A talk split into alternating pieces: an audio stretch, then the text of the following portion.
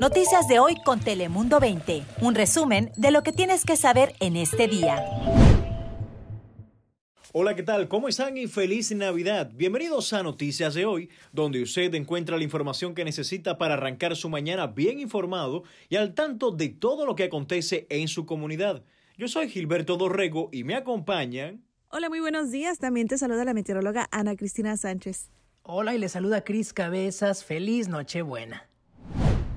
Hoy es Nochebuena y usted bien lo sabe. Tradicionalmente nos reunimos en familia para agradecer por el año vivido y también esperar el nacimiento del niño Jesús en los hogares católicos y cristianos.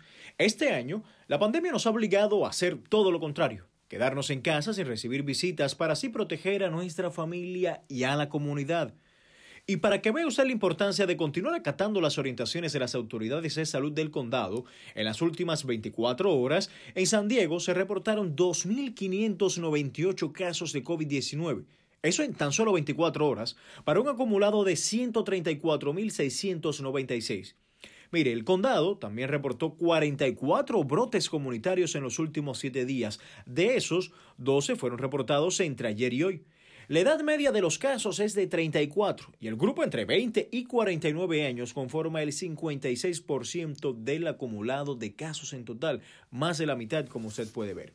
Mire, también podemos decirle que hay un 44%, el 44% de los casos positivos activos que hay en el condado en este momento han sido reportados después de acción de gracias. Ahí la importancia, vea usted, esa es la importancia de mantenernos en casa, de no reunirnos. Y uno de cada 162 residentes de San Diego han dado positivo al COVID-19 en los últimos siete días.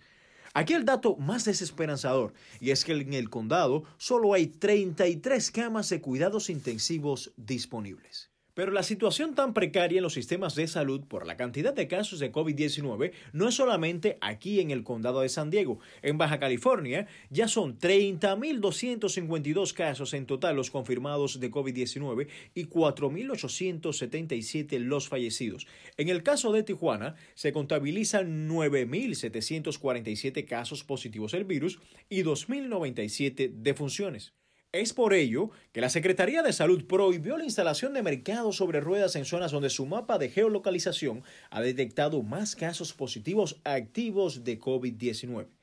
La Secretaría de Salud también informó a Telemundo 20 que las sanciones para quienes no acaten estas medidas serán la clausura inmediata del establecimiento apenas detecten que operen en las colonias prohibidas y también aseguraron que tienen el apoyo del personal de COEPRIS y también cuentan con los reglamentos indispensables en este tiempo de pandemia para continuar con cierres y clausuras de bares, antros, iglesias y mercados que trabajan en zonas con alto índice de contagios, así que mucho cuidado si está tanto aquí en San Diego como en Tijuana, en cualquier parte de Baja California, manténgase siempre, si es posible, en casa. Sabemos que tienen que trabajar, pero en ese caso recuerde tomar las medidas de distanciamiento físico y sobre todo tener la mascarilla o cualquier tipo de cubrebocas. Ana Cristina, cuéntanos ahorita cuáles son las condiciones del tiempo para esta Nochebuena. Hola, ¿qué tal Gilberto? Este jueves, feliz jueves. Ya esta noche celebramos la Nochebuena con condiciones agradables en toda la región. Cielo mayormente nublado, ya los vientos van a disminuir durante esta tarde y noche.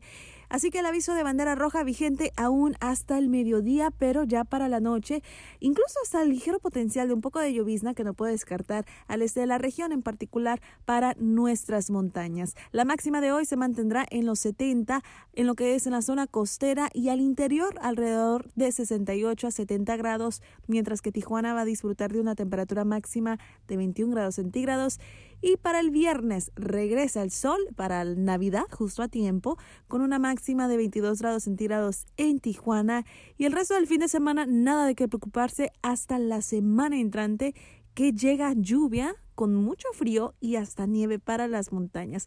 Así que a disfrutar este fin de semana iniciando desde esta noche buena. Ahora paso contigo, Chris Cabezas. Gracias, Ana Cristina. Oye, ¿te acuerdas cuando en el verano y la primavera se miraba espectacular la bahía de San Diego con todos los cruceros y el turismo? Todo esto ahora quedó en el pasado por la pandemia. pero recientemente las autoridades portuarias de San Diego finalmente dieron luz verde otra vez a que los cruceros puedan detenerse aquí en nuestra bahía, pero únicamente y estrictamente es para obtener alimentos, víveres, combustible y los miembros de la tripulación o el personal que desembarquen deben estar autorizados por los CDC. Además, estos cruceros no cargan con pasajeros Así que por el momento todavía está frenada toda la actividad turística de los cruceros, pero por lo menos nosotros aquí en San Diego podemos de disfrutar viendo estos barcos tan maravillosos en nuestra bahía.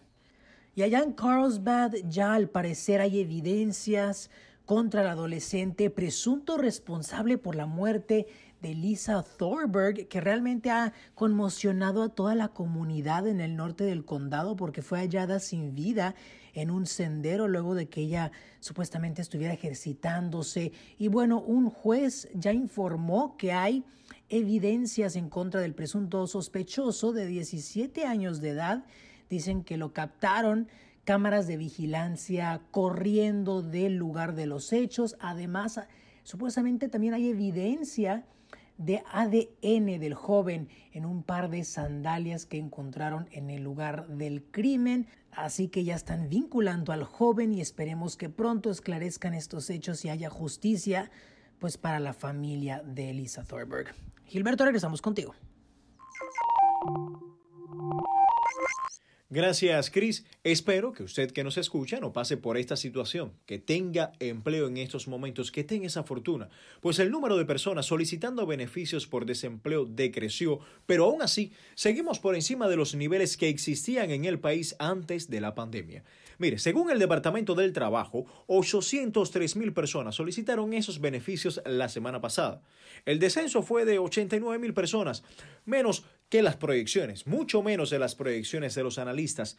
Esas cifras muestran que los empleadores aún no contratan a máxima capacidad y que las restricciones estatales de apertura limitan los servicios y también las contrataciones de personal.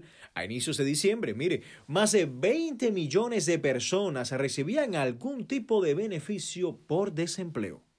Amigos, esto ha sido todo por hoy. Recuerda que Telemundo 20 está en todas las plataformas digitales y que nuestra cita televisiva es los siete días de la semana. También le pedimos que comparta con sus familiares y amigos nuestro podcast para que lo descarguen y se suscriban y así amanezcan todos los días bien informados como usted lo hace. ¡Feliz Navidad! Noticias de hoy con Telemundo 20. Suscríbete para recibir alertas y actualizaciones cada día.